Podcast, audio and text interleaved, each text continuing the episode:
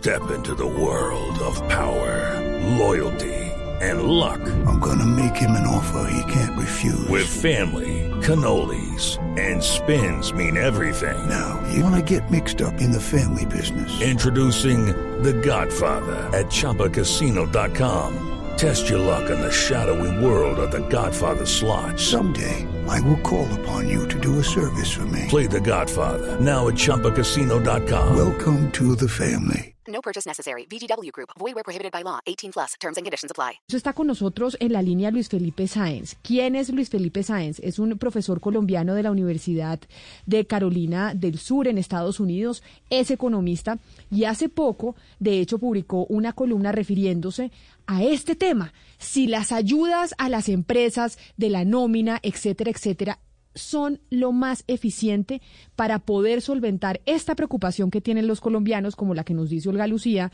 y es el bolsillo en medio de los confinamientos. Por eso, profesor Sáenz, bienvenido a Mañanas Blue. Gracias por acompañarnos y por estar con nosotros el día de hoy.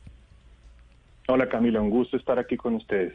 En este momento que estamos nosotros en Bogotá, por lo menos entrando en confinamiento, otra vez volvemos a hablar de lo que discutíamos el año pasado. Y es bueno, y las ayudas del gobierno, lo que pasa es que nosotros, a diferencia de Estados Unidos y de la Unión Europea, pues somos un país que no tiene tantos recursos. La pregunta es entonces, ¿la manera en que se entregaron los recursos ayudó en algo o no ayudó en nada? ¿Se deben entregar más recursos, sí o no, y cómo? Bueno, digamos, quiero empezar con un chiste, un chiste que no da risa, un chiste malísimo, y es que uno puede pensar que la diferencia entre una persona que puede predecir el clima y un economista es que al menos el que predice el clima ya supo lo que pasó ayer, ¿no? Mientras que nosotros economistas aún estamos un poco desesperados de hicimos esta medida, funcionó o no funcionó, y vemos los datos muy agregados, y como todo se hace al mismo tiempo, pues es difícil diferenciar qué impacto tuvo programa A, qué impacto tuvo programa B. Entonces, para eso, digamos, no hay ninguna receta mágica distinto a medir, estimar y hacer análisis cuidadoso en la medida que van llegando los datos. ¿Cuál es el reto que tiene esta crisis en particular? Es que es una crisis de muy alta frecuencia. O sea, si tú ves, por ejemplo, imaginémonos de acá a 50 años, alguien ve los datos de primero de enero y a, final del año, uno no se imagina la crisis tan tenaz que hubo en actividad en toda la economía, porque hubo una caída muy rápida, seguida de un rebote, no recuperación, rebote, eh, y que nos lleva más o menos a medio camino.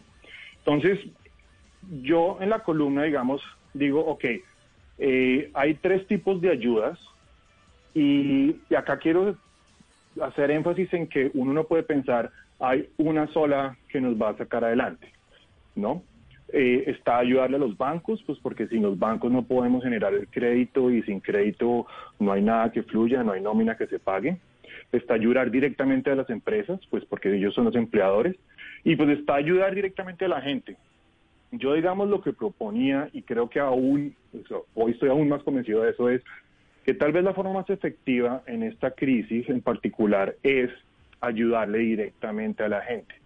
No nos olvidemos que las medidas están orientadas a reducir la actividad económica. Uno no, se, uno no puede cerrar la economía y sorprenderse de que la economía está sacando gente, está desempleando gente. Pero entonces, pero entonces déjeme, yo lo interrumpo, profesor Sáenz. Usted dice a la conclusión que llegaron con los estudios, investigaciones, viendo la reacción de lo que ha pasado con el mercado laboral en el 2020, ¿la ayuda debería focalizarse directamente hacia el ciudadano y no hacia la empresa? Es una pregunta difícil porque es como en un equipo de fútbol decir, vendo el arquero para poner más atacantes. Eh, yo no diría, digamos, tan binario, tan uno u otro, sino más bien, ok, dado que ya tenemos estas ayudas a las empresas, dado que ya tenemos mucho hecho, ¿dónde podemos focalizar aún más? ¿Dónde, dónde reforzamos? ¿Qué programas que, los, que existen eh, tienen más mérito para entregar más recursos que los otros? Y ahí es donde las transferencias directas focalizadas que ha hecho el gobierno me parece que son el mejor canal. Eh, eh pero no es uno o lo otro, sino en el margen en el cual le apostamos más. Entonces, por ejemplo, la preocupación que, ustedes mencionaban, claro, o sea, estas, estas cuarentenas van a dejar gente sin trabajo, eso póngale la firma. Sobre todo que Colombia tiene un mercado laboral muy informal y echa gente súper rápido, así que hay que hacer algo y lo que más potencia tiene, en mi opinión, es ayudar directamente a las familias, sobre todo a las más pobres. Pero, profesor Sáenz, cuando uno eh, se pone a pensar en las maneras de control o de seguimiento que se puede ejercer sobre el destino de esos recursos que, el gobierno eh, pues le pasa a la gente o a las empresas, uno diría que, que pues que cuál sería cuál sería la forma ideal para tener más control eh, o más conocimiento de a dónde finalmente van a dar esos eh, esos recursos. Me explico, puede que, el gobierno le pase a una empresa, pero que esa empresa finalmente termine despidiendo gente y no, y, no empleando los recursos en lo que el gobierno le está pidiendo o en lo que el gobierno está creyendo que está empleando los recursos, es decir, en sus empleados. Eh, sí, pero es que no hay programa perfecto. Eh, la pregunta relevante, en mi opinión, es si el grueso de los recursos han sido destinados a, de forma malintencionada o no. Eh, yo creo que, por ejemplo, en el caso de las familias, es menos del 1%, y no estoy mal, las personas que recibieron recursos que de pronto no los merecían. Eso es un costo menor, porque es que estamos enfrentados a, una crisis de magnitud seria. O sea, esto es, esto es una cosa cada 100 años. Entonces, digamos, ponerse a, ser reticente con los recursos porque, oiga, esta persona resulta que gana, no sé, 200 mil pesos más que el objetivo, pero pues se nos coló porque el programa estadístico no es perfecto, yo creo que no, no merita en este momento. Eh, con lo de las empresas, yo tengo cierta, cierta mm, cierta distancia. Que es el profesor, es que mi, pregunta era, profesor, perdón, es que mi pregunta era eh, más por el lado de cuál de los dos sería más fácil de controlar, es decir, cuál sería más fácil de controlar ese destino, cuando es a empresas o cuando es a personas. A personas. Están focalizados, el, eh, la nación los tiene identificados y sobre todo que no se le da vueltas a, los recursos.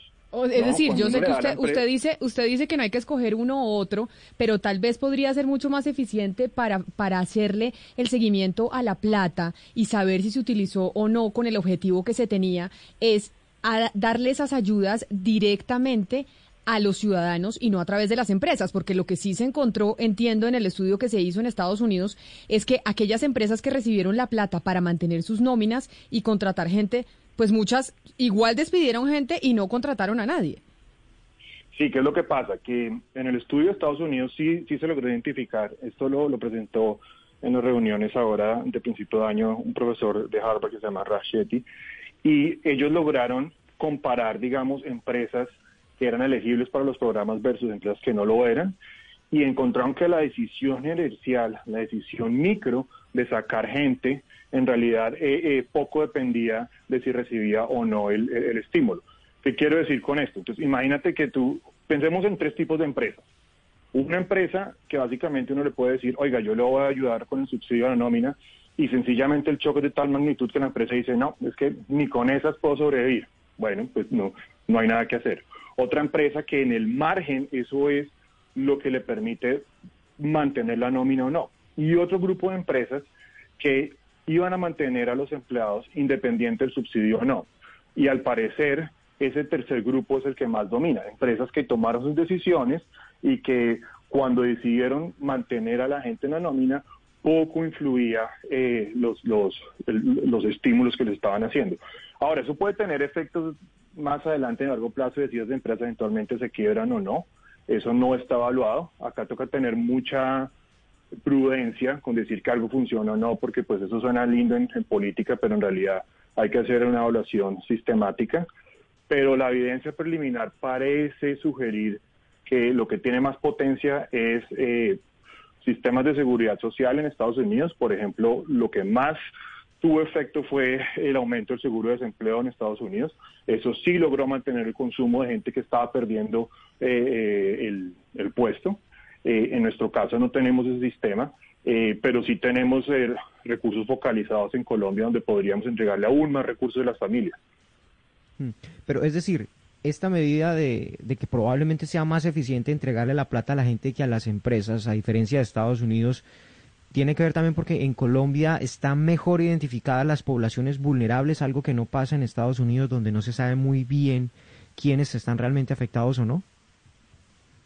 Yo, yo no estoy seguro de, que en Colombia esté mejor identificado. Yo creo que no, no, por eso pregunto, no sé. Es un, Sí, no, no, no. No, no, no creo que pase por ahí, sinceramente. Eh, es, es más por la naturaleza de que, eh, primero, una cosa interesante en Estados Unidos es que si usted pierde el trabajo, pierde el acceso a la salud. Eso en Colombia no pasa. Eso ya le cambia a uno la perspectiva de a quién uno debe eh, entregar eh, los subsidios y a quién no. Y lo otro, lo otro es que estamos hablando, digamos, de, de, unas condiciones muy difíciles donde no hay, no, eh, las familias en realidad, por ejemplo, estaban los datos de que casi una tercera parte de familias en la costa, si no estoy mal, reportaba que pasaron de comer, eh, bueno, en sectores marginales, eh, tres comidas al día, dos comidas al día.